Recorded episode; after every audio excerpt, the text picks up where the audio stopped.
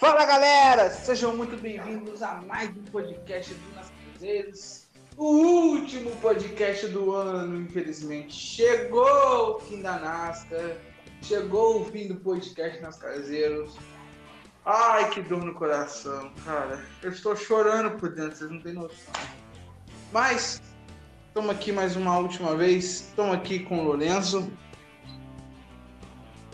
Fala galera, sejam bem-vindos a mais um podcast. Estou aqui também com o Igor. E aí, pessoal, vamos para o último podcast, e talvez pode ser o último podcast sobre corridas, um dos últimos. E com o Eric. Fala galera, sejam bem-vindos ao podcast.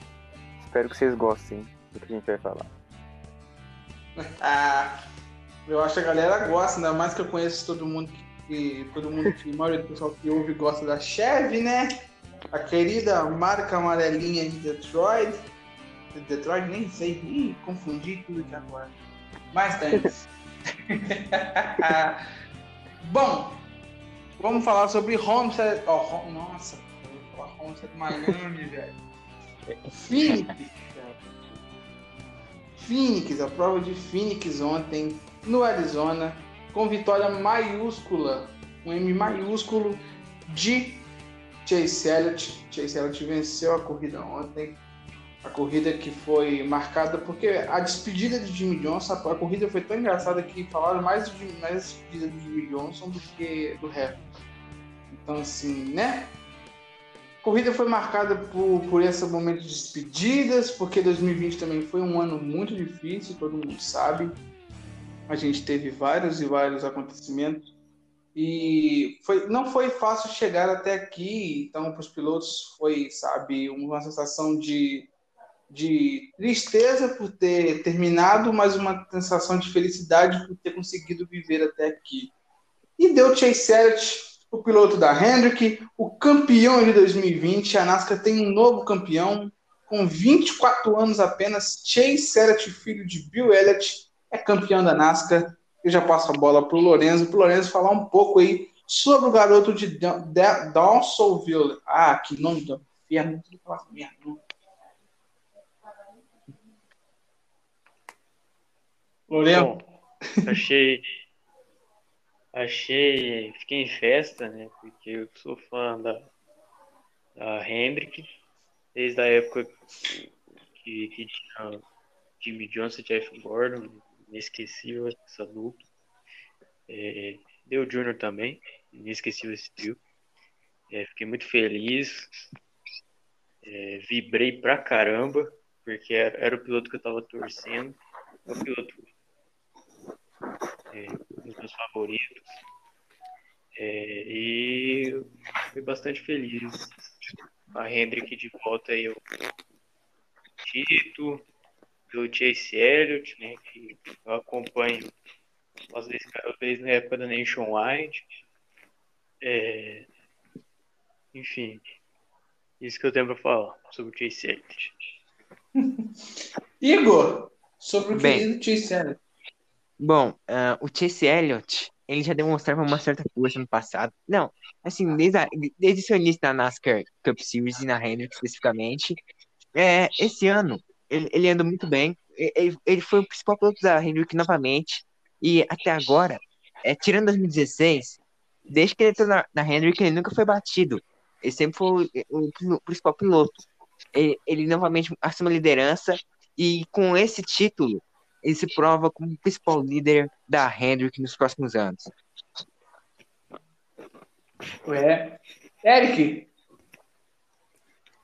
Ah, então, o Elliott ele ganhou a corrida com sem con- contestamento, ele largou de último, fez uma corrida de recuperação espetacular, fez ultrapassagem na hora que precisava e foi campeão. Ele muita gente vai falar, ah, mas o Harvick merecia mais o título, o Hamlin merecia mais o título, mas o Elliott também teve cinco vitórias na temporada, ganhou em misto, ganhou em oval, ele fez o que ele precisava para ser campeão. E ele é um campeão com merecimento.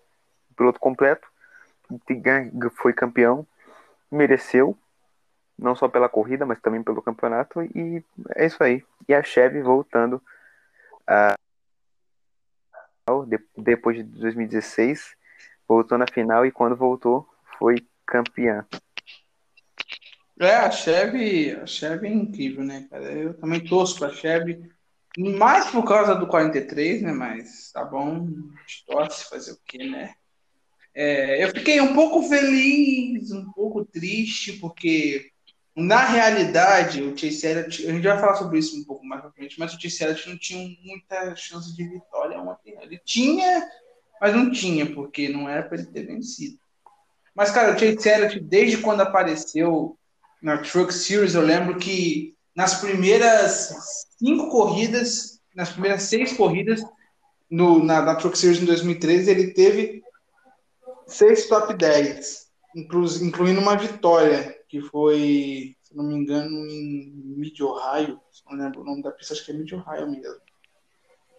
E o Chase Elliott sempre foi cotado para ser a nova estrela da Chevrolet. Ele sempre foi um piloto Chevrolet, então ele é sempre cotado para ser estrela da Chevrolet. Tanto que a Chevrolet não abriu mão dele nunca. É, na época que ele estava na Nationwide, disseram até que tinha uma conversa dele com a Ford para ele tentar ser um piloto, talvez da Jack Roush. Na época Roush ainda vencia corridas, né? Mas ainda bem que ele não cometeu esse erro. E tá aí agora se sagrando campeão da temporada, se sagrando. O homem, cara, já é a cara da NASCAR sem ser campeão. Agora sendo campeão, ele é, ele é ainda mais a cara da NASCAR.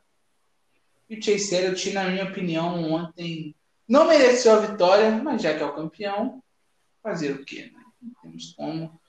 O, o piloto norte-americano de 20, 24 anos, ele vai fazer aniversário esse mês ainda, ele não fez aniversário. E conseguiu já ser campeão no seu quarto ano de, de Cup, quinto, né? Quinto ano integral. Ele correu em 2015 mais poucas corridas.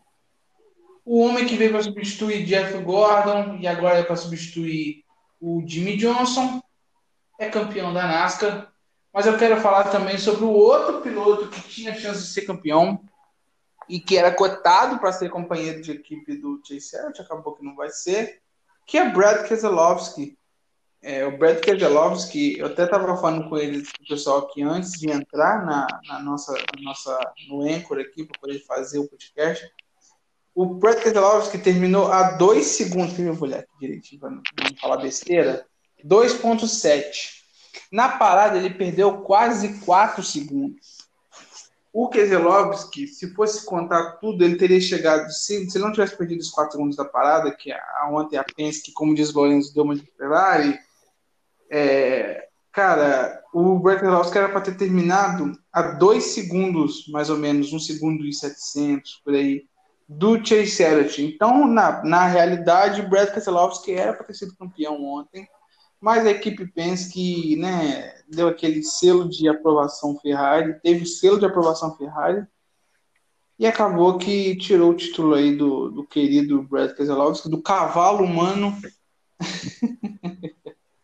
Ai, meu pai, eu vou, ser, eu vou ser xingado pelo Santos Keselowski por ter falado isso.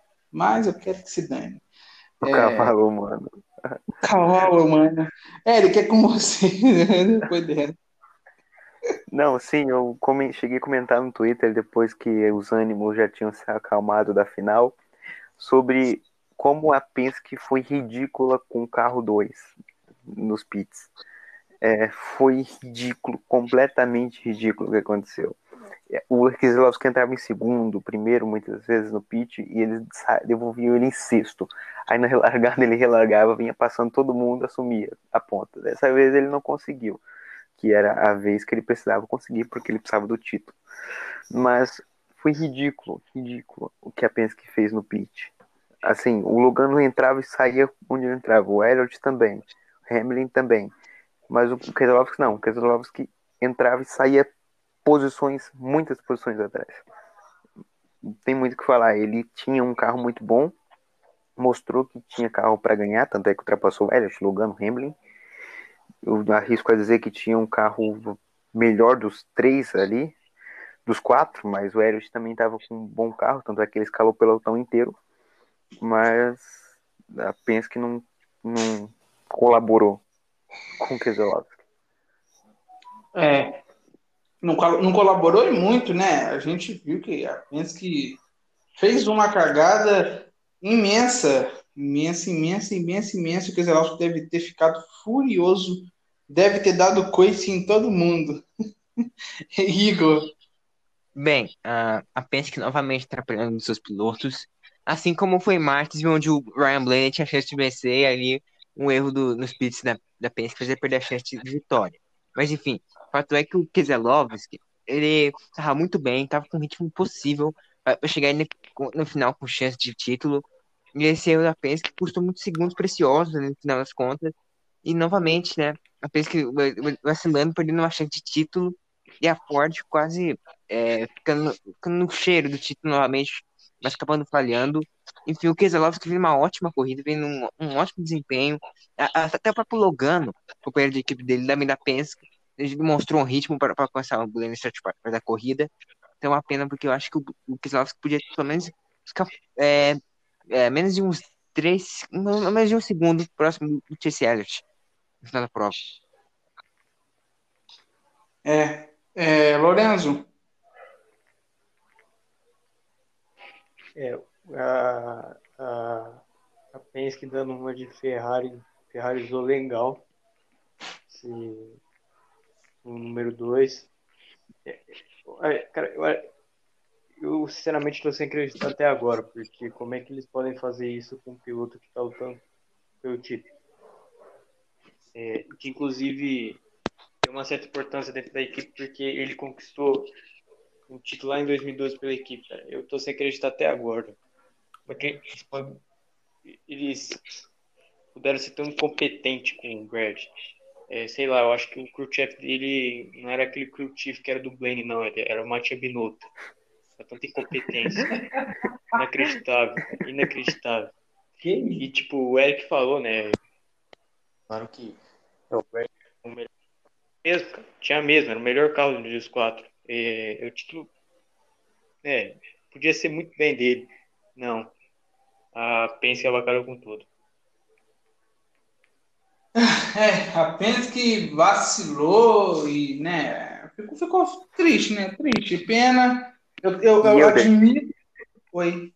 É, a Penske, eu falei com o Lourenço no início do que a gente estava no briefing, que a Penske ela não vem vacilando com o Keselowski de agora, ela já vacilou com o Keselowski há um tempo. Demoraram anos, vamos falar, tô, anos eu digo falando não necessariamente anos, né, mas demorou muito tempo para renovar o contrato dele. Quando renovou, renovou por um ano só. É, no início do ano, quando teve a troca de crew o, o Logano ficou com o crew campeão, o Blaine com o crew campeão e o Keselowski ficou com o crew menos experiente, se a gente pode falar assim, dos três, o que não era campeão. Então, há tempos, a Penske já não vem sendo muito é, boa com o Keselowski. E a, na final só aconteceu mais uma vez. É, e você. Até, até, Sim, sim. Até tô com a teoria da conspiração, que eles podem estar tá dando uma de Ferrari querendo se livrar do Brett. eu ia falar isso agora, cara. Eu ia falar isso agora. Juro que você ia falar isso agora. Assim, ó, eu, não vou, eu não vou mentir, não, mas eu acho que ela tá com uma coisinha com Keselowski. Sabe, assim, é, não, não, não quero você aqui não, sabe? Ontem eu acredito que não foi de propósito, mas mas o negócio de demorar para renovar e esse negócio do Crutif não pegou bem. Não, óbvio, óbvio que não, não pegou. Não, não só não pegou bem, como eu acho, cara, que a Penske, ela, ela, ela, ela fez o de gasto Keselowski. Cara, eu, eu ainda falo que, que, essa, que essa questão aí do, do, de, ter, de ter falado pro coisa o Keselowski que é, não, não renovar, ele enrolou, enrolou para ele, ele não renovar.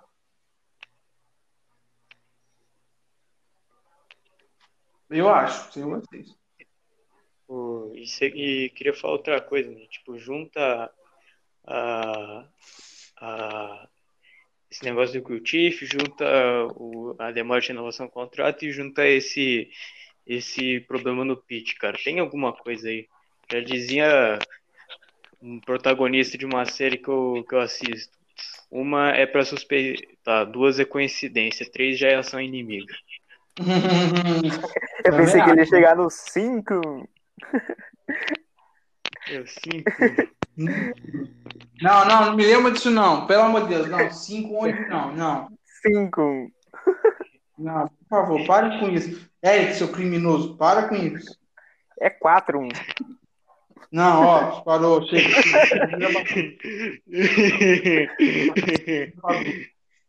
Tô falando, pode dar liberdade que começa a bagunça. Mas é.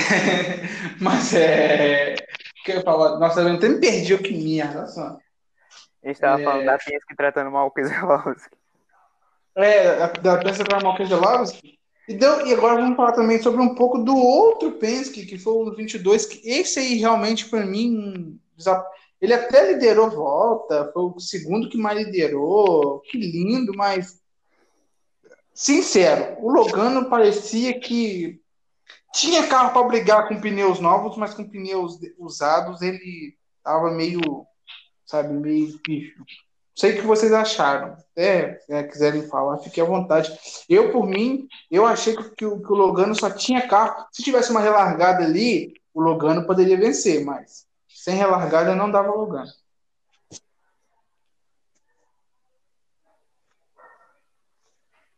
Olha, é, eu, no meu caso, eu, eu não tenho muito o que falar, porque se eu for falar vai ser um. Eu vou falar, mas vai ser algo nada imparcial, tá? Cara, eu. É como. É. é, os, os ouvintes sabem, vocês sabem, eu não sou muito fã do, do Logano, não. Não sou fã, viu, Igor? Eu não sou fã do Não, Logano, não, tá? não disse nada. É, é, Tweets provam o contrário. Show. É, Aí eu, eu, eu fiquei olhando a prova, tipo, minha análise totalmente parcial, com clubismo, achando que é o seguinte, o Logan ele tinha carro sim. Não o melhor carro, mas tinha um carro. Só que. E ele sabe aparecer na hora certa, sabe? Ele sabe é, a hora certa para aparecer. Eu achava que ele ia levar o título por causa disso, cara. Eu vi ele liderando as provas e pensei, ah, meu Deus, você tá de sacanagem que eu tô assistindo isso só pra ver um título do Logan. Mas Ia ser, ia ser muito bom. ele sabe ele não, ele sabe aparecer na, na hora certa e que nem 2018, né? Então, eu achava assim que tipo é, o sumido mesmo foi o Hamilton, na verdade, nessa final. Caraca, cara, a gente, todo mundo vai criticar. Cara, o, o coisa vai ficar triste por nós aqui, né? Nós vamos criticar o, o Hamilton a noite toda, coitado. Porque ontem, Tem que- realmente, o Hamilton. Cara, foi Quê? vergonhoso. O, o Hamlin, ele tava parecido com o, ca- o carro do Hamlin, eu acredito que a gente tá falando do Logano. O carro do Hamlin tava muito parecido com o carro do Logano. Tava bom pra início de é, é, aqueles stints pequenos, mas stints longos tava uma porcaria. O Logano perdia rendimento, mas o Logano chegou a liderar a prova. Né? Mas quando o, Logano começava a cair de rendimento, a gente percebeu no primeiro segmento, até no segundo, uma parte do segundo, o Hamilton chegava no lugar, mas ele não conseguia passar. Então, não sei o que aconteceu com o final da prova, que o carro do Hamilton caiu muito de rendimento, mas no início da prova o carro dele não estava tão ruim, que ele, que ele conseguiu se manter à frente do Brad e do Elliott e chegar no lugar. Quase ultrapassou, não conseguiu, mas o carro caiu de rendimento de uma maneira assustadora no último segmento. É, a gente aproveita também para falar do, do, do, do Danny Hamlin. Igor, você, eu sei que você é torcedor da Penske. Disso. Ah, não, não, não, não falei nada disso. Eu penso em Wood Brothers. Ué? Ué, né? Não? Deus, Ah, não, ah. é o do Wood Brothers. Ninguém nunca, notou? Não, mas você tem alguma coisa a ver com a Penske, ué. Você é da É, Tony também, também, é, faz sentido. Hum, então.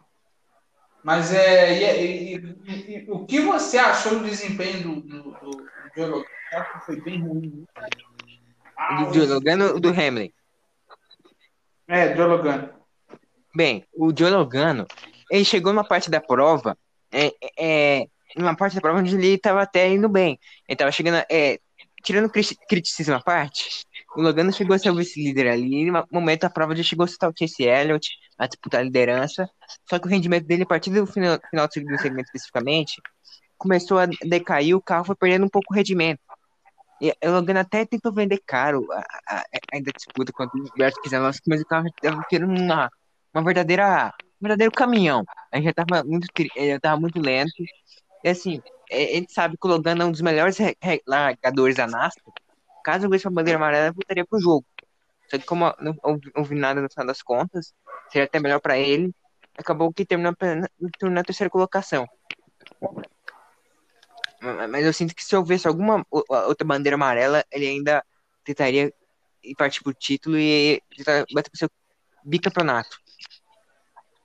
Ele sabe aparecer É, na hora eu não, eu não vi, eu não vi a, a, a corrida é, na hora, mas, mano, eu torci muito depois na hora que eu tava vendo. Eu falei assim, caraca, quem tava vendo ficou torcendo muito por uma bandeira amarela. Cara, eu, eu imagino a- os torcedores do Logano na televisão assim, ó, amarela, amarela, amarela, amarela, mas ela não veio. Eu tava torcendo para amarela porque eu sabia que o Brad ia fazer o tudo do possível e impossível para ganhar a prova, porque ele tava com o carro Ah, ia ser bem legal.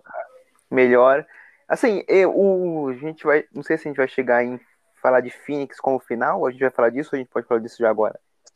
Sim, pode falar, pode falar. Pode, Então, pode, pode, Eu, Phoenix como final, eu fiquei bem puto quando eu descobri, todo mundo sabe que eu sou fãzaço de Homster na final, sou viúva de Homster na final, mas é, Phoenix não decepcionou tanto quanto eu pensei que fosse. Eu pensei que seria uma prova monótona, com trocas, de, com, com um trenzinho, mas não foi o que aconteceu. Houve ultrapassagem entre os líderes da prova, os líderes da prova, obviamente, eram os quatro primeiros, novamente a máxima, os quatro primeiros, nas quatro primeiras posições. Não sei como isso sempre acontece, mas sempre acontece.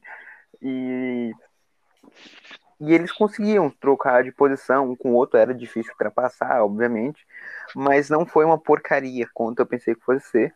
Mas eu ainda acho o ser melhor. Mas não foi tão decepcionante quanto parecia ser. Não, então, e eu ia falar sobre isso porque, cara, eu achei que a prova fosse ser mais silêncio, mais morna. Cara, eu vi gente falando assim, ah, a prova não teve nada. Cara, a prova teve 19 mudanças de liderança. O, o- teve a batalha no segundo segmento entre Elliott e, e, e Brad Keselowski foi surreal, cara. Cara, o, o Keselowski e o, e, o, e o Elliott brigando no segundo segmento foi magnífico. E assim, a pessoa chegar pra mim e falar assim, ah, é, Phoenix foi tão chato, teve nada. Ah, eu mandei a merda, eu mandei a merda. Não, eu assim, pô, você não viu a corrida, não. Você tá. Você é, é fanboy, tá falando besteira. Porque a corrida, pra mim, a corrida, pra mim, não decepcionou. Ela teve algumas partes que realmente deixou a desejar, inclusive muitos pilotos tomando volta, e isso aí realmente foi um caso à parte. Mas, assim, na real, real mesmo, é, para mim, a prova foi uma das melhores, cara. A prova, para mim, foi uma das melhores é, na assim, de final. Eu, eu achava que. Porque eu, eu fiquei feliz porque achei que ia ser pior, cara. Eu achei assim, ah, vamos supor, quer dizer, estava com o melhor carro, quer dizer, quer liderar tudo. Sei lá, 270 voltas e o resto ia liderar um pouquinho só. Mas não, cara, teve o, o Elliott liderou, é, o, o Logano liderou, o Brad Keselowski liderou uma parte. Teve uma parte também que até o Mirola, cara, até o Mirola na, nas fases lá em Bandeira Verde, até o Mirola tava liderando. Falei, que isso, gente? Que, Senal Júnior, é, quem mais? Kurt Busch também liderou, é, o Benedetto. Então, assim, teve bastante piloto que acabou. Jimmy Johnson também, tá, gente? Jimmy Johnson também liderou voltas. Então, assim, a prova foi bem legal. Não, teve, não foi aquela coisa, ah, ah, coisa mona. Foi, eu, na minha opinião, a prova foi melhor do que a prova do Kansas. Eu acho, eu achei. Faltou talvez a equipe CSA Penske que tivesse acertado no o Keselowski, os pisos do Keselowski. Talvez a disputa tivesse sido melhor ainda. Então tem esses fatores para se levar na balança. Até pro Lorenzo e pro Igor, o que vocês acharam da final? Vocês acharam que foi ruim? Olha, Uma bosta? olha, vou ser bem sincero que é por minhas expectativas, dadas a, a, a e alguns históricos específicos da pista, é, é, eu ainda até não acho que Phoenix seja exatamente o palco mais ideal, mas comparado ao que se esperava, ela teve uma boa prova, uma, prova, boa prova sim, é, comparada à expectativa. E tem algumas disputas aí pela liderança, um revezamento. Os pilotos não ficaram tão disparelhos, né? Chegaram muito. É, fica até muito próximo, algumas disputas ali esparsas. Uh, por exemplo, até, é, até pela liderança da prova. Então, dada, dada o que se esperava da prova em si, não foi tão é, decepcionante quanto se imaginava. Na Truck e na Xfinity, na Truck principalmente, eu acho que um pouco. deixou um pouco a desejar. Ali teve aquele final incrível ali, é, que Sheldon chegou a liderar a prova para ganhar o título, mas no, no geral mesmo, a, a prova da Truck também deixou um pouco a desejar. A Xfinity já foi um pouco mais legal, um pouco mais bacana. Mas no geral mesmo, acho que foi um, um final de semana ok em Phoenix. É, a gente, a gente não vai se aprofundar muito dentro da prova da Truck da Xfinity, mas, na minha opinião, cara, a prova da Truck em si é, foi bem melhor do que era em Homestead, porque em Homestead as, as provas da Truck realmente não eram muito boas, não. Concordo. Já em Phoenix, pô, foi bom demais. Em Phoenix, a, a Truck, a final em Phoenix foi magnífica, isso tem que admitir, foi demais. E para a Xfinity, é, eu achei mais ou menos, porque a Xfinity, a Xfinity nos últimos dois anos pegaram corridas muito boas em, em, em Homestead. Então, ficou difícil comparar, mas a prova da, da, da também foi boa, cara. O Círio que venceu, a gente vai falar amanhã no outro podcast, mas foi bem boa, cara. Foi bem boa. A, a da, da Cup que acabou decepcionando um pouco, e Lourenço, o Lourenço tinha caído, agora voltou. Lourenço, o que você acha da prova? Da, você achou da prova em Phoenix, afinal? É, eu achei que ia ser bem pior, mas foi boa até. Mediana para boa. É, mas eu, sinceramente, eu não me fez por convencer que merece sediar a final, não. Para mim, a final tinha que ser em Homestead mesmo. É, ou, ou, ou fim, ou, eu, eu, tenho, eu tenho duas pistas que eu acho que deveria ser a final. É, além de Homestead. Eu acho que Las Vegas seria uma pista ideal para final, seria uma pista bem legal para uma final. E acho que também Atlanta, cara, pela porque já sediou a final e as provas em Atlanta, quando era a final, eram bem legais, então acho que Atlanta daria para sediar. Eu, eu Tem outras pistas também que já eu, tenho uma, eu também tenho sim, duas sim. que acho que eu também poderia colocar. É, tudo bem que vai sair do calendário, mas acho que Chicago Land seria uma má. Sim, Ainda mais com os finais disputados nos últimos anos, seria muito bacana. Sim. Kansas, o, o Kansas agora nem tanto, mas o Kansas também daria uma boa. As pistas de uma milha e meia para a final, acho que é, é, é, a melhor opção. Isso não tem. Não, é, tem é uma, é, faz mais sentido. É mas bom a gente é. lembrar, eu acho que essa corrida que a gente teve em Phoenix foi o pacote aerodinâmico antigo com 700 cavalos. Também tem isso aí. Pode ter feito alguma diferença positivamente para a prova. Foi, foi, foi. Realmente, realmente. Bom, bom você ter notado isso. É, foi, foi aquele pacote que tem os spoilers um pouco menor. E foi, a corrida foi boa. A corrida ah, realmente foi só boa. Para eu falar sobre questão de final, eu também, eu também sou viúva de Homestead igual o Lorenzo. Eu só falei que a prova não foi tão decepcionante quanto eu achei que fosse. Para mim, a final é Homestead, Miami, começa de dia, vai virando à noite, e aí aquele cenário maravilhoso do Holmes sim, sim, sim. é o que eu acho. Sim, sim, realmente a prova. Disse tudo. Sim, a, a, prova de Homestead visualmente era linda. Assim, cara, Homestead é, é, virando dia para noite. Mas... Se tivesse, eu, mas isso aí foi uma coisa que você tocou, mas eu acho que se a final da noite tivesse sido um pouco mais tarde, é, e tivesse ficado, conseguido ficar de noite em Phoenix, eu acho que a final também não teria sido tão feia, não, cara. Não, assim, mas o problema é que o Arizona são cinco horas de fuso horário, né? Então não teria como eles colocar muito tarde, porque ficaria tarde não só pra gente, mas pra TV americana também. É, porque, tipo, porque eu lembro, porque eu vi, cara, que se essa, essa prova fosse duas horas mais tarde, ela iria terminar por aqui umas 10 e meia, igual terminava Homestead. E lá, depois de duas horas, já estava de noite, porque eu, eu, fiquei vendo as entrevistas, eu vi hoje, revi, né?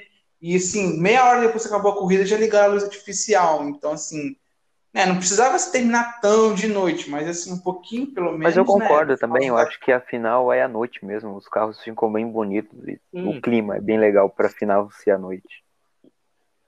Outra pista também que eu, que eu sempre, eu sempre bati nessa, te- nessa te- tecla, mas assim, eu sempre fui levado de palhaço, mas assim, eu não sei. Eu acho que a final também seria muito legal se fosse em Charlotte. Se fosse em Charlotte, a casa da NASCAR, encerrando a temporada. Não sei se funcionaria, Acho que também. Porque É, Charlotte já tem as 600 milhas, né? Que é uma corrida bem importante. Ter 600 É, milhas eu- e a final. É, É, uma ideia legal. Sim, não, não, eu- é uma pista ruim, mas. Não, Eu falava, mas eu, mas eu bati nessa tecla antes de ter o Roval. Então agora com o Roval eu já eu meio que, né, deixo, deixo o Roval mesmo. Uma final. Tem gente que fala final em Talladega, Daytona. Não daria certo, na minha opinião. É, não, não, não. É, daria muito. Super Speedway, essa final é muito. Vira muito lote- loteria pra sediar uma final, né? Não, é, não sei se seria loteria, acho que seria chato a decisão mesmo. A corrida, obviamente, não ser ruim, porque nunca é ruim, mas os, os líderes do, do- se a gente pode falar assim, do campeonato, fariam a estratégia que o pessoal fala estratégia Gibbs, que é ficar lá no fundo, fugir dos Big Ones e no final aparecer e ganhar a prova. É, não, é, estratégia é, sim. Hamlin. Ou aconteceria o seguinte, os pilotos não atacariam os pilotos igual ontem. A gente viu isso ontem. Teve uma hora que o, que o Chase Elliott foi passar, eu não vou lembrar quem, acho que é, foi o Ryan Newman. Tava brigando o Ryan Newman com o Bobo Wallace para ver quem ia tomar a volta. E o Chase Elliott chegou para passar e tava junto- ele com o Keselowski. Cara, os- o Ryan Newman abriu de um jeito que eu nunca vi o Ryan Newman fazer aquilo. Falei, Verdade, Ryan o Newman Ryan Newman nunca faz isso, ele fez. Eu, eu também reparei. É, e eu fiquei assim. Uau, Ryan Newman abrindo passagem, essa daí é nova, cara. Essa daí eu não tinha visto ainda, não. Porque você vê que os pilotos não querem atrapalhar quem tá na final, realmente. Então, se fosse em Talladega, Daytona, cara, todo mundo ia ficar naquela. Vou esperar eles, eles decidirem o ataque. Aí a corrida acaba ficando chata, entendeu? Acabar que. ah, aí os caras iam querer ficar para trás, aí os outros iam brigar na frente, aí ia dar merda. Aí... Super Speedway não dá. A chance de um, Isso un- acho de um underdog seria enorme nessas provas. Sim, sim, a chance de um underdog seria, seria surreal. E também, cara, é, eu acho que, que provas como Super Speedway é igual Daytona, fechando a fase regular, maravilhoso, tá lá dentro dos playoffs, tá maravilhoso. É, Não, tem que ser mais do que isso, tá? Tá su- tá de bom tamanho. Acho que a final tem que ser numa pista de um meio. Chicagoland era, era para mim, uma das melhores opções, atrás de Homestead. Atlanta também junto. E talvez, igual eu falei, Texas, Las Vegas e Charlotte entravam nesse páreo aí. Charlotte só quebrou depois do Roval, mas né, se não tivesse, poderia ser sim uma chance. Porque né, eu, eu sempre bati nessa tecla. É, na final, na casa da NASCAR, aquela festa toda. Então, assim, né, seria, o marketing seria maravilhoso, assim como Las Vegas também, que o marketing seria magnífico. Afinal, Las Vegas, a NASCAR ganharia uma grana bonita. Cassino, Isso né? tenho que falar. É, putz. Cara, o que a NASCAR ia ganhar na, você fazendo a final em Las Vegas não é brincadeira, velho. Mas, por enquanto, deixa mesmo a final. É, a final vai continuar sendo em fix. Já que estamos falando sobre o final, a gente vai falar sobre uns finais ontem, alguns finais de carreira, outros, umas outras despedidas de equipes, despedida de pilotos de, de alguns carros. Vamos começar sobre, com o primeiro, que terminou no top 5, além dos quatro finalistas, que foi Jimmy Johnson. A despedida mais, é, mais esperada aí desse ano, a despedida mais visualizada também no ano. Jimmy Johnson, sete vezes campeão da NASCAR, 83 vitórias, se despedindo a lenda do 48, passando bastão para Chase Elliott, como eu vi na transmissão americana falar, passaram bastão para Chase Elliott. E já convoco o Lorenzo, que é super fã do, do, do Jimmy Johnson, ele que, se depender, vai, vai tatuar JJ na cabeça. O filho dele vai se chamar Lorenzo Johnson Jr. Eu já estou sabendo disso, falou. Então, Lorenzo, é com você. É, cara, é uma pessoa que nem eu, é, eu cheguei a dizer isso, que, que eu conheci o Jimmy Johnson no NASCAR 09. Eu comecei a ser fã dele, aí, tipo, eu sempre ficava de olho naquele número 48, eu via ele conquistando o título. É, eu acho que eu, eu só peguei três títulos dele, mas tá bom, né? Pelo menos eu vi isso. É, e, cara, é, é um piloto que o Jimmy é incrível. Ele, ele, é um piloto, assim, incrível, um monstro nas pistas. É, é, eu sou, eu sou fãzaço dele, eu sou. Eu, eu gosto muito dele, eu, eu vou sentir muita falta dele, muita mesmo. É, mais que nesses últimos anos ele, ele tenha sido mais um coadjuvante do que um piloto para brigar ali. Cara, mesmo assim, eu vou sentir falta dele ali, do número 48, mais que é o Bowman que vai ser no 48, mas não vai ter a mesma aquela, aquela essência. Né? É, enfim, é, eu vou sentir muita falta dele, é, mas tem o Chase Elliott aí para me alegrar e vamos que vamos. Não só o Chase Elliott, né, cara? O Larson também tá chegando aí. Calma, calma que o mundo pode melhorar muito ainda, mais que já tá bom, pode melhorar mais ainda para gente. É, Igor, sobre a dificuldade. Bem, uh, bem, eu peguei, eu peguei o Jimmy Johnson numa, numa fase da carreira que já ele até conseguiu, ele era competitivo, certamente.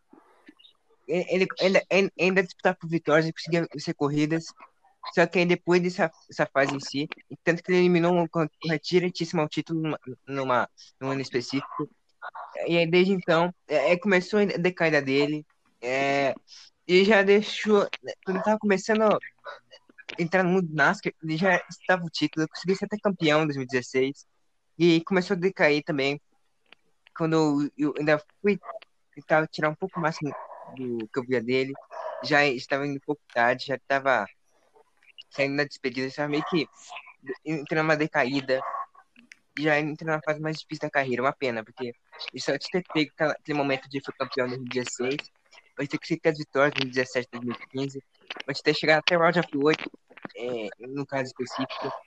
Pena que a partir daquele, daquele caso do Roval em 2018, especificamente, acabou decaindo e vai sentir muita falta.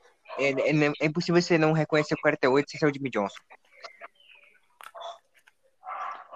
É, vai ser, eu creio que vai ser muito difícil para os narradores, né, ver o 48 e, e falar, né, ah, é bom, mano, vai lembrar do Jimmy Johnson. No começo ser difícil, mas, ô, Lourenço, você estava querendo falar, eu acabei passando a palavra pro Igor, acabei cortando sem querer. Fala. Eu só queria destacar a temporada dele, o JJ, por mais que ele não tenha se classificado nos playoffs, foi uma boa temporada, porque se você for olhar, ele de fato, ele tinha 24 corridas na temporada regular, porque ele perdeu duas, em tese. Né? Ele perdeu aquela que ele, ele contraiu o Covid e a outra que ele foi desclassificado, né, da Coca-Cola 600. Então ele tinha duas corridas a menos. Então ele, se não fosse essas duas corridas, muito provavelmente a gente poderia ter se despedido do JJ é, o JJ nos playoffs. Ele fez uma temporada até que boa, entre essas três últimas, foram as mais sabáticas para ele, porque ele teve uma vitória.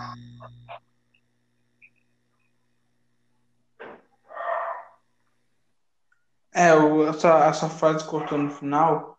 Mas, Eric. Então, só. Fale um pouco sobre. Completando isso que o Lourenço falou, a temporada dele foi muito boa comparada com a temporada passada dele. Porque essa corrida que ele foi, além da do Covid, essa corrida que ele foi desclassificado, ele chegou em segundo. Então, foi uma temporada boa dele, teria chances concretas de ir aos playoffs por pontos. É, sobre a carreira dele, não tem muito o que falar sobre o Jimmy Johnson, né? Ele é o Jimmy Johnson, é um dos maiores da história, sem dúvida nenhuma, top 3. É, tá, não, não coloco ele patamar abaixo, nem patamar acima dos outros sete dos outros sete, não, é dos outros três que são. Dos outros dois que são sete vezes campeões da NASCAR e do Jeff Gordon também, que é quatro vezes, mas também não está um patamar abaixo deles. Então, fácil, fácil, top 4. E Jimmy Johnson, ele é um cara que, mesmo sendo heptacampeão, nunca foi o cara que a gente pode falar o popular, assim, da NASCAR, né? Ele sempre foi o Jimmy Johnson, discreto. Ele nunca foi meio extravagante, mas ele sempre foi um, sempre foi e é ainda um piloto genial. Ele, ele tinha a característica de destruir pilotos nos playoffs. no Chase, antigo Chase. 2013, um exemplo, o Kenseth estava tava com uma vantagem muito boa no campeonato. Chegou o Chase, o Jimmy Johnson trucidou.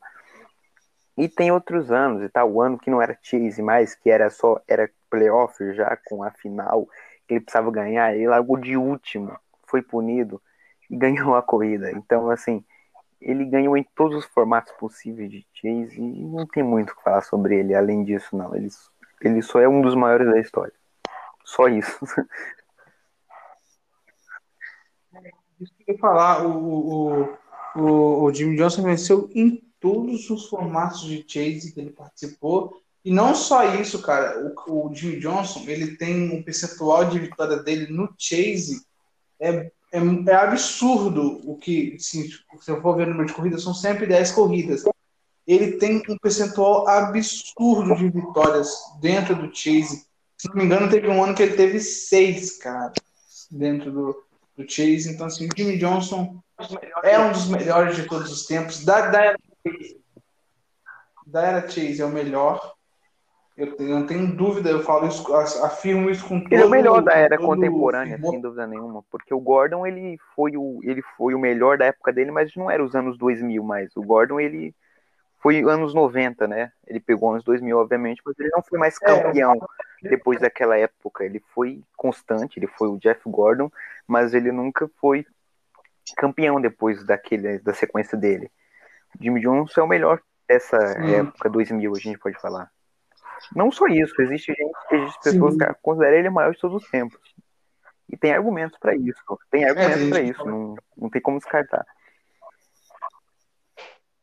É, para mim ele tá, ele tá na partilheira junto com Richard Petty, com Dale Earnhardt, Jeff Gordon, e entre outros que entram também nessa lista. Tem alguns outros pilotos que não tem tanta expressão assim, mas é, estão nessa lista. Eu, eu, você falou sobre os anos 2000, eu só, eu só, só tenho uma coisa que me quebra em falar que ele é um melhor, porque a gente teve um cara chamado Tony Stewart também, né? Então, eu sei que Tony Stewart não teve o mesmo número de títulos e nem as vitórias em Daytona, mas o, o Tony Stewart era um monstro também. Então, assim, é, a gente sabe que.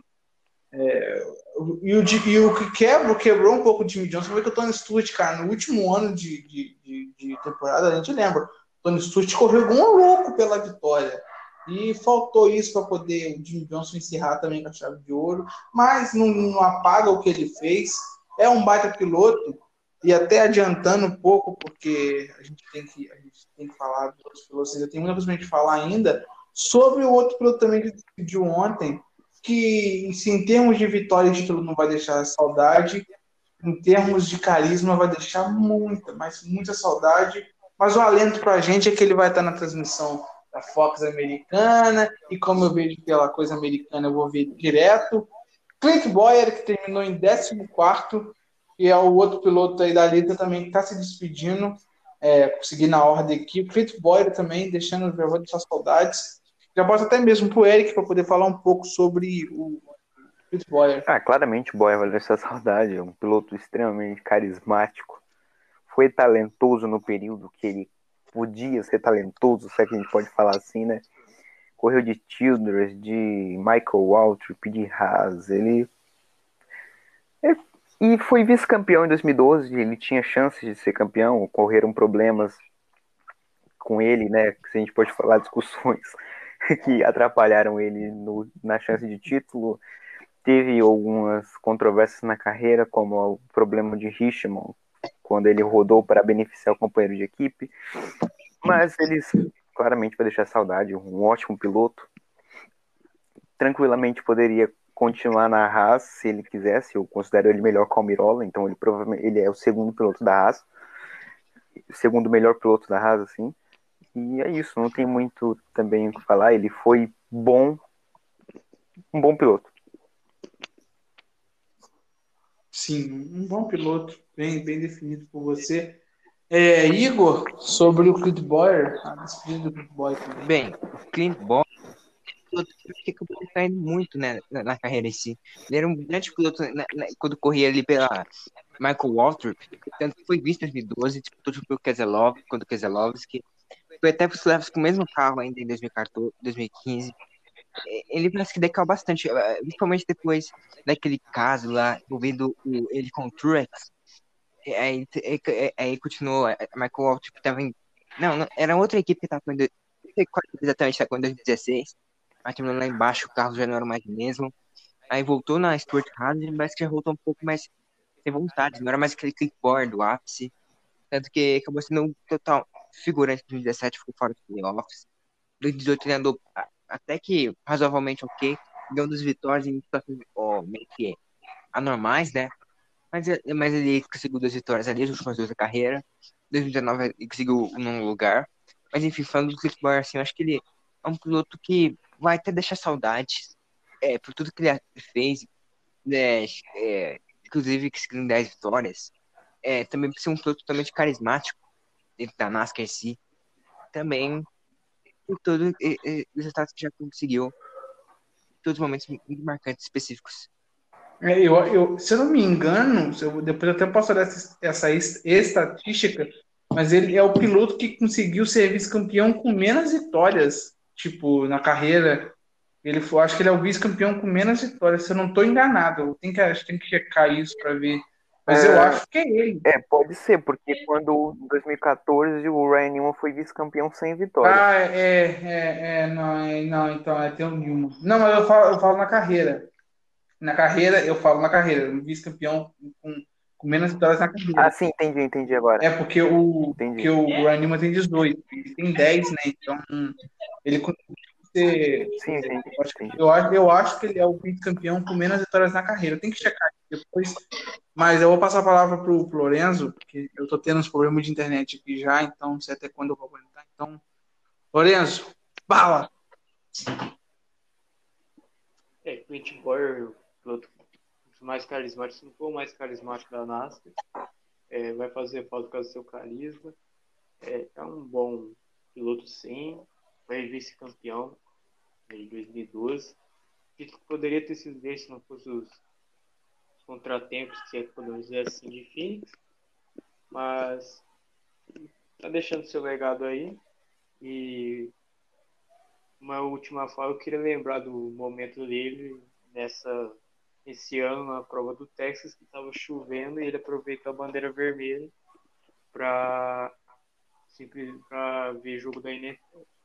E nessa prova ele liderou por quanto tempo mesmo? Ah, é três dias, teoricamente.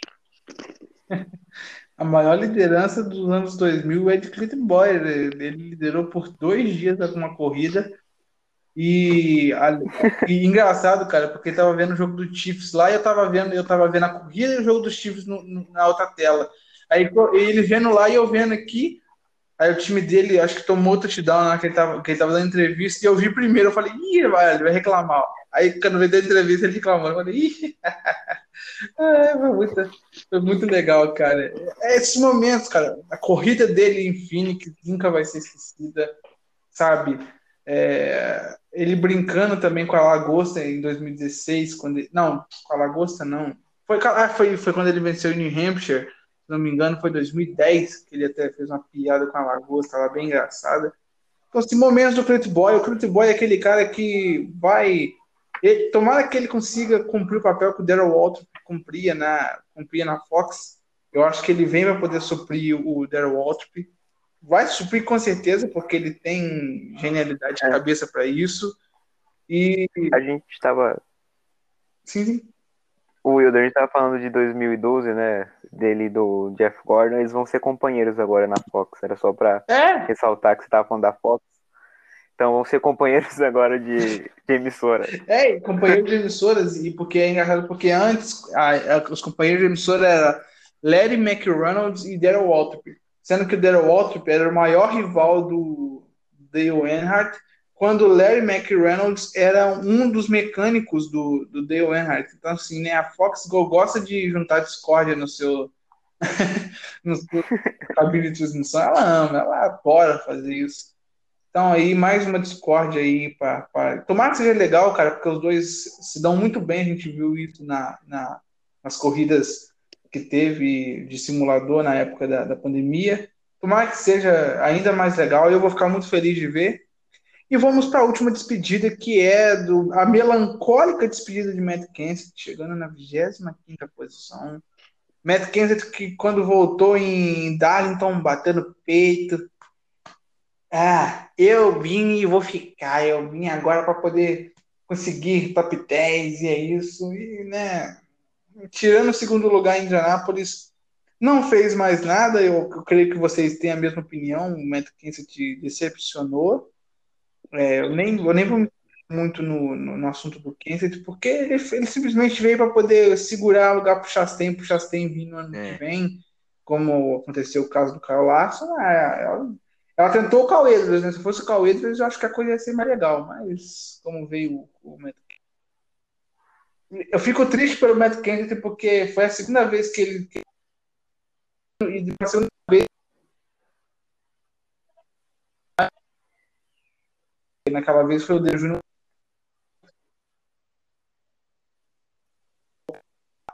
e pela segunda vez a, a final dele foi ignorado por, porque tinha alguém mais importante. Eu acho que vocês não têm muito poder falar também sobre o Kenseth, não, né? Ou tem?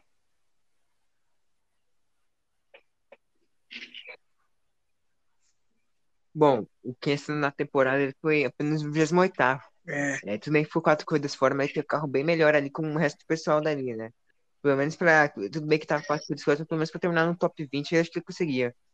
É uma pena. Apesar de ter ele é, top 2 em Indianápolis, é. ele acabou eu acho que o de certa forma. Enganou, e, você tá falando enganar, na verdade foi em Darlington. Então ele voltou e foi top 10. Quando ele voltou, a primeira corrida que ele voltou, ele foi top 10. É. Então, então é, com essa volta, com essa volta com o top 10 logo é, mas, cara, mas impactou mesmo porque a corrida em Indianápolis, a gente chegou em segundo. Ele tá pode desempenhar o Mark que ele era, né? Mas não rolou. E não rolou não só por culpa dele, uhum. né? Também ele já não é muito jovem, e, muito pelo contrário, é o piloto mais velho do grid. E, e a gente sabe que isso rolou por conta de patrocínio. A Ganassi não queria logo, ou a Ganassi não, né? O, a gente não, o, os patrocinadores do 42 queriam um piloto experiente, foram buscar o Edwards, o Edwards recusou, tinha o Kenseth e eles ficaram com o Kenseth. Eles não queriam logo o Chastain de cara, isso deu para perceber, porque parecia ser o Chastain, o cotado, e não rolou. E eles foram atrás do Edwards, não rolou, isso tinha o Kenseth. Eles queriam um cara que era experiente que sustentasse o patrocínio, vamos falar assim, porque o Larson não ia fazer isso. Muito menos o Chastain. Então, foi a opção.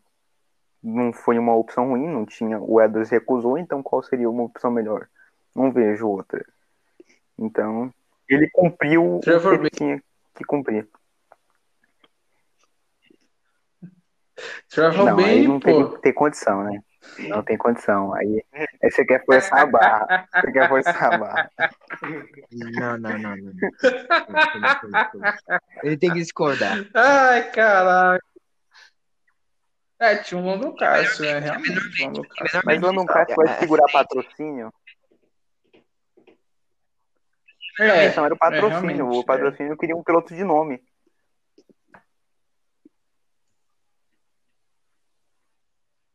É, não sei, é, realmente, o, o mundo do Castro era complicado.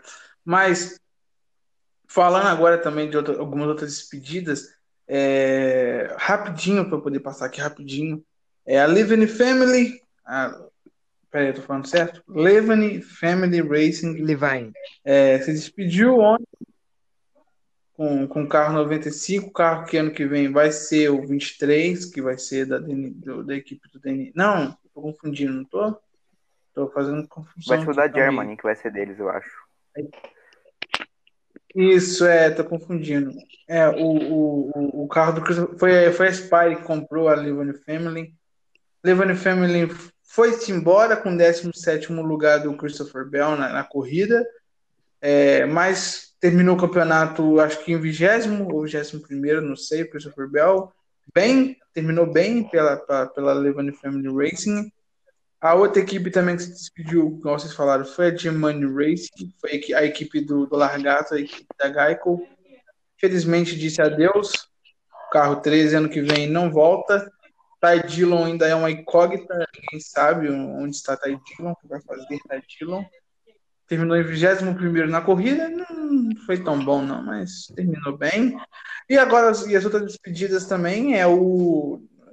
É nada legal, né? Algumas nada legal e algumas outras legais, que foi o Bobo Wallace, que terminou em 15, até uma boa corrida do, do meu querido 43 terminou digno a temporada, como foi a temporada inteira, 15 ali, andando por ali. É, o Bobo Wallace, que ano que vem não retorna. O outro foi o Eric Jones, que terminou numa uma horrenda 22 segunda posição com o carro da Gibbs.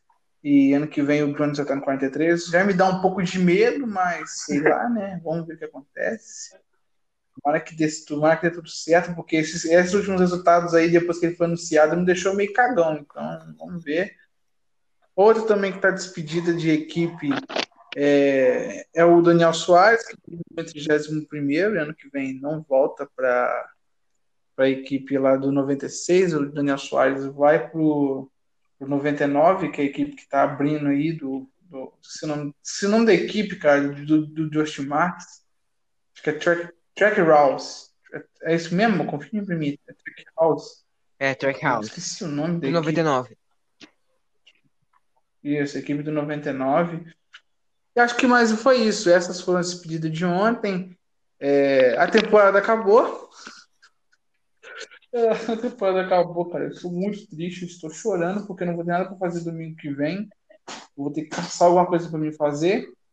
E destacar aqui o Lorenzo, cara. O Lorenzo acertou que o Ticelo ia ser campeão. Lorenzo, parabéns. Se eu pudesse, eu te dava um beijo, mas não tem como. Você acertou que o. Obrigado, obrigado.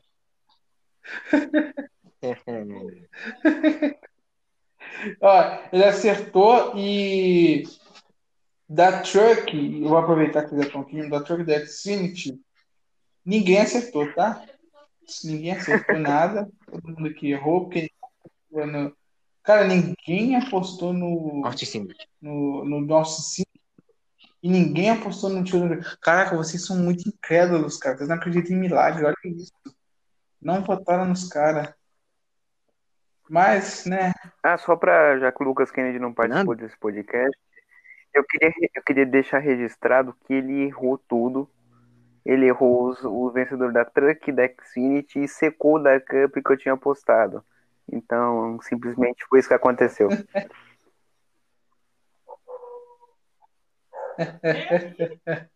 é, gente, dá até uma dor no coração, cara. Eu digo pra vocês que eu não queria que chegasse esse momento, mas chegou. É triste, cara. Pra mim é mais triste ainda. Ai, cara, eu não sei nem como reagir, mano. Eu sou. Admito pra vocês que eu não treinei pra isso. Não treinei esse momento. Mas vai aqui pra vocês. Calma aí. Tá indo já, peraí.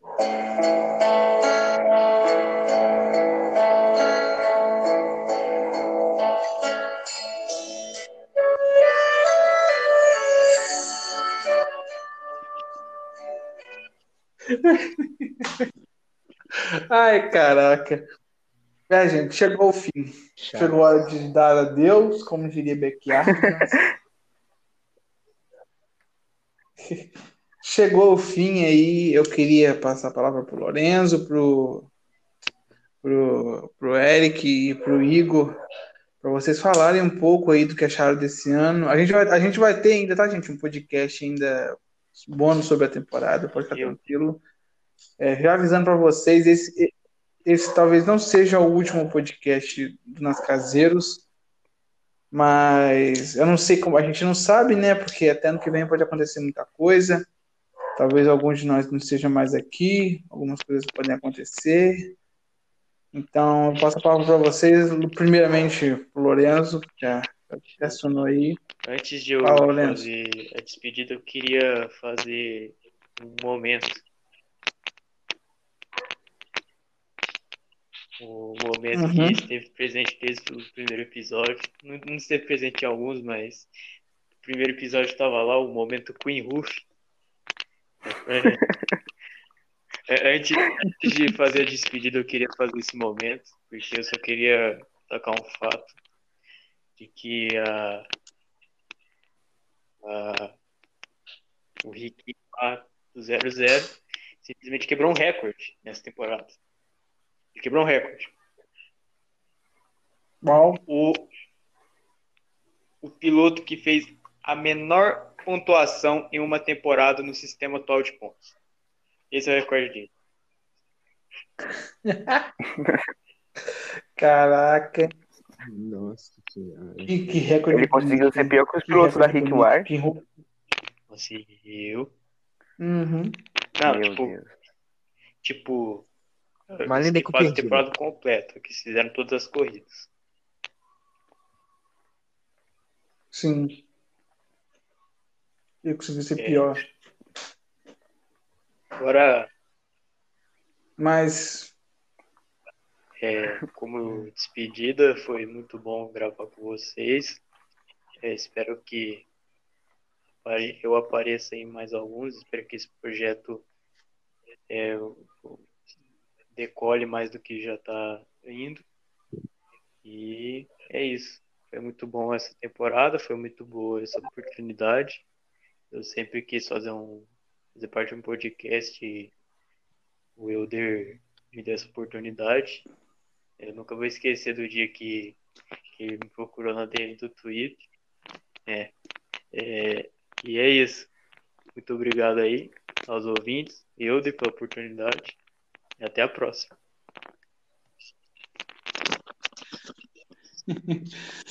Igor, Bem, ah, muito obrigado por ter chamado. Eu fui meio que personagem reco- recorrente. Eu não comecei desde o primeiro, episódio, mas de- desde um tempo que comecei a entrar. Bem, no primeiro dia que você me deu ah, lá no, lá no Twitter a mensagem, eu fiquei muito espantado, não esperando. Eu fiquei muito surpreso. Aí eu, eu fiz tudo naquela hora, aquele momento exato. Aí, acostumando, estamos aqui até hoje. Bem, muito obrigado pela participação. É, isso aqui é muito legal, né? Conversar com a Nascar o tempo todo tá aqui com a mesma pessoa que você conhece, que tem tempo que você é necessário. E tomara que esse projeto é, cresça cada vez mais. É Eric. isso aí. Foi uma boa temporada é, aqui da NASCAR, né? Algumas coisas aconteceram que puderam fazer com que isso acontecesse. Também quero agradecer o convite para participar do podcast, que foi também na DM do Twitter. Também não estava esperando, porque eu achei que já tivessem montado os dois grupos de podcast. Já eu entrei também depois. E é isso aí. Quero agradecer a oportunidade de fazer podcast. E é isso aí. Eu acho que é basicamente isso. é, eu, eu antes de terminar, eu quero deixar aqui registrado que, cara, quando eu criei essa, o podcast, eu, eu não tinha noção do que eu ia fazer, eu não tinha noção de quem que eu ia chamar, e, cara, eu, sabe, eu fiquei assim, pensando os nomes, eu lembro que eu chamei outras pessoas que, é, por mo- motivos de extremidade, não puderam participar. E eu lembro, cara, do primeiro episódio, ainda, que foi a corrida do Texas, até a vitória do, do Austin Dillon, que eu e o Lourenço gravamos com o Paulo Vitor, se eu não me engano, Paulo Vitor participou do primeiro do segundo. E era, éramos só três, cara. E o grupo triplicou, sabe, de uma hora para outra. E eu sou grato, cara, pela vida de cada um. Porque sem vocês o podcast não ia ser. Se eu, se eu chegasse aqui sozinho e falasse, não ia, não ia sair nada. Ia ser um podcast chato, ia ser sem graça. É, o Lorenzo com, com seus momentos King Ruff, que ficaram eternizados na timeline.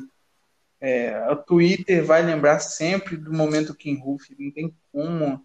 A gente, toda vez que a gente entrar no Twitter ou ouvir um podcast, a gente vai lembrar do King Ruff por causa do Lorenzo.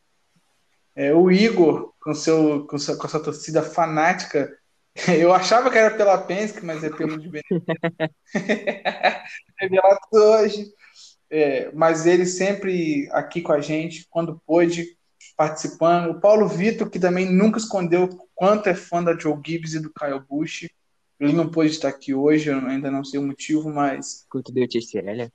É, e quanto eu dei o Chase Elliott, então assim, eu, eu agradeço demais por ele, ele ajudou, ele ajudou muito também no começo. E o Eric, cara, que foi o último, realmente o último a entrar no podcast, mesmo depois, quando os outros grupos já estavam tudo criado, ele foi o último a entrar, e mesmo assim cativou com, com, com seu jeito engraçado de ser, com as piadas, é, as brincadeiras comigo, por ter estragado um grupo do WhatsApp lá que a gente tem. Então, assim, e, e, e, ainda, por cima, ainda por cima eternizou por ter dormido com a, com a viúva do Enhardt. Então, assim, cara, é. é... Eu digo essa piada no final, não aguentei. então, assim, é, cara, eu vou lembrar de vocês para sempre. Eu não sei se ano que vem vai estar todo, todos nós aqui de novo para poder fazer esse podcast. Mas, caraca, vocês conseguiram, vocês conseguiram fazer eu chorar, caraca. Mas eu agradeço a todos vocês, cara, Não, porque vocês eu... são incríveis. Muito obrigado. Eu tava fazendo, eu tava Oi? fazendo um, um eu, eu também agradeço. da hora ontem no Twitter, desde as 23 horas e 30 minutos para poder falar da temporada NASCAR, né? agradecer tudo e tal, falar do Discord, que, que a gente conseguiu fazer amigos pelo Twitter, que eu nunca imaginei que isso aconteceria e tal. Aí eu saí da página um minuto e voltei, o Twitter apagou tudo. Eu falei, desisti. eu desisti. Você escreveu, você Nossa, escreveu lá no puto, Twitter isso aí. Puta. O Twitter apagou tudo que eu tinha escrevido, cara. Fiquei mais de meia hora, já tinha quase uma hora que eu tava escrevendo. Eu tinha uma thread gigantesca. O Twitter apagou. Nossa. Mas isso que o Eric falou reforça ainda mais o que eu estava falando, porque eu não fiz aqui só amigos. É, eu tenho amigos também na timeline, tem outros que, eu, que, já são meus amigos pra caramba, já que eu conheci não tem nem dois meses e já sabe, desculpa, já sabem mais da minha vida do que muita gente que convive comigo e eu, eu, trato vocês do podcast mais do que amigo, eu trato vocês como irmãos, porque para mim vocês, sabe, eu vou daqui a 20, 30 anos, como eu sempre falei, eu vou, sabe, olhar para esse podcast, eu vou ter orgulho de ter feito isso com vocês, de ter falado de cada piloto, de ter zoado, de ter brincado, às vezes de momentos sérios, momentos que a gente passou aqui, como casos. Eu vou lembrar um pouco uns, alguns casos, como foi o próprio caso do, do, do Carl Larson, de, de, do caso do racismo, teve o caso do Bobo Wallace, é, a gente passou aqui por momentos de tensão, de Covid, de momentos que a gente achou que a temporada nunca mais ia reiniciar, e, cara, para mim foi incrível. Cada segundo ao lado de vocês, esse ano foi incrível, e eu torço para que no ano que vem todos nós estejamos juntos aqui de novo, para poder fazer esse podcast. Talvez alguns não vão poder estar aqui é, frequentemente, mas de vez em quando eu creio que vão aparecer. E eu torço para que a gente consiga manter essa amizade para sempre. agradeço mais uma vez ao Eric, agradeço mais uma vez ao Igor, agradeço mais uma vez ao Lorenzo. E agradeço também ao Paulo Vitor, que não pôde estar participando. A todos vocês, ouvintes que nos ouvem, muito obrigado por você que ouviu cada episódio desse podcast. A gente tem demais a agradecer a você. E a gente termina por aqui esse podcast de segunda. Amanhã ainda vou estar gravando junto com a galera aqui o podcast que vai ao ar quinta-feira, que a gente vai falar sobre Turkey X20 Series. E, meus amigos, foi bom, ter, foi bom fazer esse podcast com vocês. Muito obrigado mesmo. Um forte abraço. Até a próxima. Fomos! Tchau, galera. Tchau, tchau, tchau galera. tchau, pessoal.